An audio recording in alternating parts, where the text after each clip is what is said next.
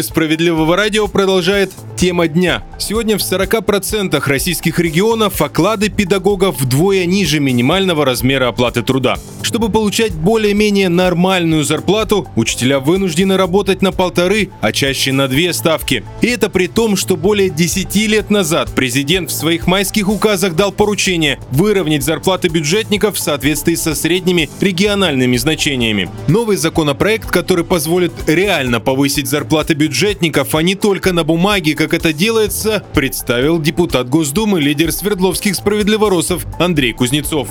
Что же явилось причиной этого законопроекта? Причина в двух направлениях лежит. Первое. Продолжающееся неисполнение майских указов президента от 2012 года, где заработная плата работников бюджетной сферы определенных категорий должна соответствовать средней заработной плате по региону. И вот смотрите, уже больше 10 лет прошло, до сих пор не исполнена эта задача. До сих пор саботируется под разными предлогами и с помощью разных инструментов. Так вот, одним из инструментов, с помощью которого саботируется указание президента о повышении заработной платы бюджетникам до средней по региону, является та система, которая сегодня существует в начислении заработной платы для работников бюджетной сферы. Что здесь происходит? Вот давайте я приведу несколько цифр. Но вообще у нас государство является крупнейшим работодателем. Порядка 20% занятого населения в России – это работники государственного сектора бюджетных организаций. Это оценка ученых финансового университета при правительстве Российской Федерации. При этом структура заработка этих граждан, она асимметрична. До 60% их дохода приходится на разного рода стимулирующие выплаты, распределение по формальному принципу разных премиальных и так далее, и так далее. То есть это 60% это то, что они получают не оклад, не фиксированная выплата, а та выплата, которая зависит от их руководства. Так вот, в чем здесь инструмент манипуляции? Дело в том, что можно повышать заработок заработную плату, не повышая ее на самом деле. То есть, как бы формально она будет соответствовать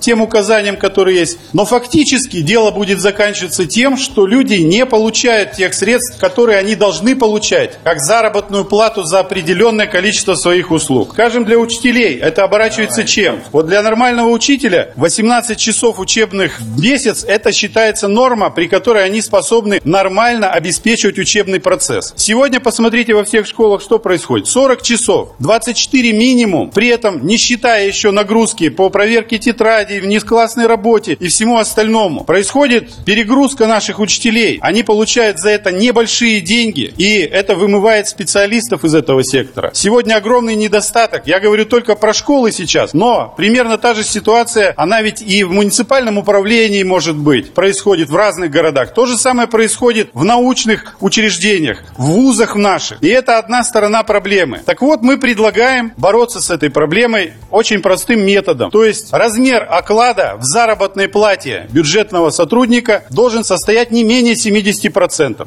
Но думское большинство, как всегда, пыталось на корню зарубить эту инициативу, в том числе под предлогом отсутствия денег в бюджете. Но депутат от партии «Справедливая Россия за правду» Валерий Гартунг указал источник финансирования данного законопроекта. Где взять деньги? На то, чтобы поднять заработную плату бюджетникам. Слушайте, но вы по 3,3 триллиона рублей отдаете отрицательных акцизов нефтяникам в год. Суммы, о которых здесь идет речь, они гораздо меньше. Ну что вам еще нужно? Это вам только один источник привожу. Дальше. Отмена возврата НДС экспортерам сырья. 2 триллиона рублей. Проведение государственных закупок у взаимозависимых лиц через проведение конкурентных процедур. Минимум 6 триллионов рублей. Из них половина это бюджетные а вторая половина – это деньги естественных монополий и региональных бюджетов. Ну сколько вам еще нужно? В конце концов, возьмите плоскую шкалу страховых взносов, давайте введем. Вот вам, пожалуйста, платежи в социальные фонды, сразу же совсем другая сумма будет. Напоминаю, что она у нас регрессивная. Ну, что еще нужно? Ну, все же понятно. Деньги есть.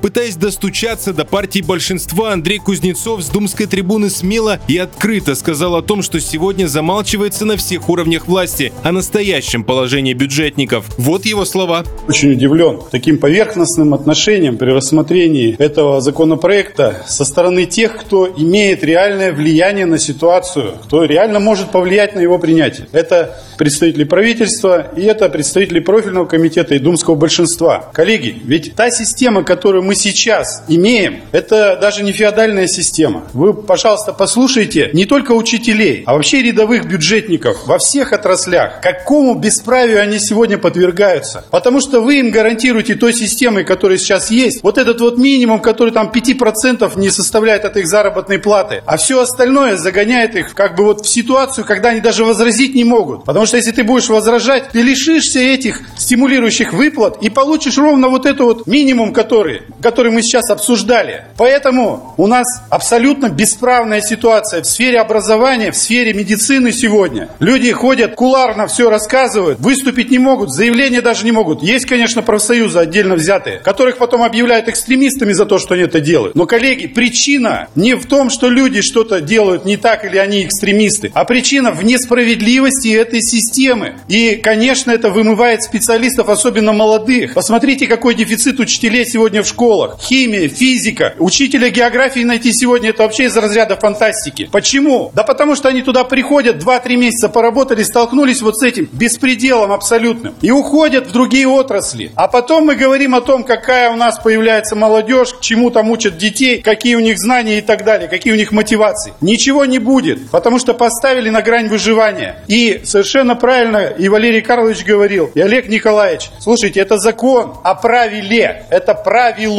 Внутри того, что сейчас есть, скажите, что 70 это гарантировано человеку, понимаете? А 30 это надбавки там за его усилия и так далее, стимулирующие выплаты. С этого начать надо. А вот когда возникнет вопрос о том, что вы хотите повысить, вот тогда нужно будет искать деньги. И искать деньги надо будет другим законопроектом, который к этому законопроекту не имеет никакого отношения. Поэтому, уважаемые коллеги, все-таки хотелось бы рассмотрения предметного. Что нам сегодня говорит правительство? Две вещи я услышал. Первое. С сентября мы поставили на мониторинг чуть ли не автоматически каждого человека видим заработную плату бюджетной отрасли. Как бы мониторят, мониторят и мониторят. 10 лет, больше 10 лет прошло с указов президента, а у нас министерство только мониторит эту ситуацию. Вам профсоюз учителей говорит уже, все цифры показали. 40% регионов ниже МРОТа оклады. Что еще можно искать? И второе, что я услышал, до 25 года мы обязуемся, значит, сделать изменения в системе оплаты труда глобальное, которое вот будет предусматривать все остальное. Я на комитете это слышал и на одном и на другом. Обещание 25 год. Слушайте, люди рождаются, умирают. Сколько можно кормить завтраками? Надо делать, надо решаться, брать ответственность за это, искать деньги, приоритетным сделать это направление. Потому что на словах мы все говорим, 1 сентября цветы приносим, все поздравляют, телеграммы шлют, как мы вас любим. А вот как мы вас любим на самом деле, вот, феодальная система, 30% это оклад в лучшем случае, а 70% мы вас на крючке держим, чтобы вы никуда не дернулись. И еще отчитываемся, что мы подняли заработную плату, потому что внутри показали, что мы чего-то там дали. А на самом деле дробим ставки и все остальное. За счет дробления ставок повышаем среднюю картину по больнице. Коллеги, принципиальный вопрос. Прошу проголосовать за.